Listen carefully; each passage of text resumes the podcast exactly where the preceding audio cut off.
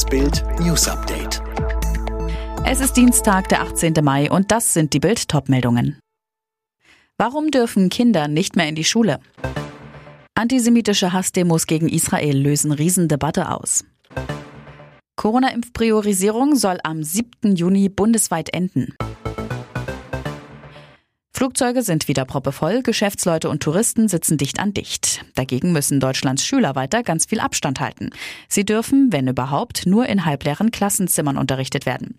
Für die meisten der rund 11 Millionen Schüler gilt weiterhin Wechselunterricht. Bedeutet geteilte Klassen, weniger Schulstunden, noch mehr Lernlücken. Und das, obwohl unter anderem Kanzlerin Angela Merkel immer wieder versprochen hatte, Schulen sollen als letztes schließen und als erstes wieder öffnen. Druck auf die Länder kommt nun auch von Bundesbildungsministerin Anja Karliczek.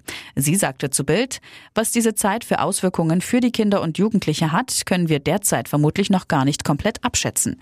Die Folgen der Pandemie für die junge Generation müssen überall Topthema sein. Die Länder seien gefragt. Bisher reagieren aber nur wenige wenige.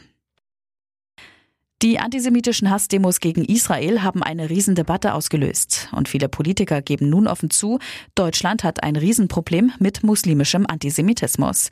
Der Montag wurde zum Tag der bitteren Wahrheiten. Wir haben ohne Zweifel auch importierten Antisemitismus, so Gesundheitsminister Jens Spahn im CDU-Präsidium.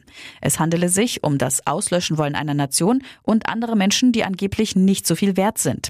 Spahn unmissverständlich. Das ist Rechtsextremismus bei Nazis, aber das ist eben auch Extremismus bei den Grauen Wölfen oder Hamas oder deren Anhängern in Deutschland.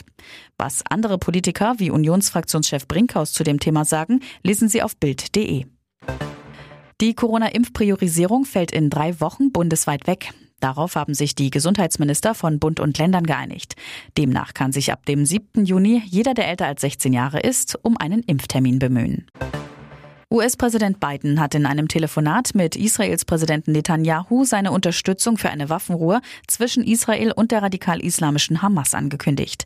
Bislang ist die aber noch nicht in Sicht. Beide Seiten setzten ihre Angriffe in der Nacht fort. Von Marokko aus sind tausende Migranten in die spanische Exklave Ceuta im Norden Afrikas gekommen.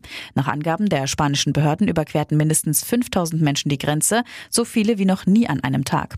Unter den Migranten sind demnach auch rund 1000 Minderjährige. Nach der Corona-bedingten Zwangspause im vergangenen Jahr geht es nun endlich wieder los.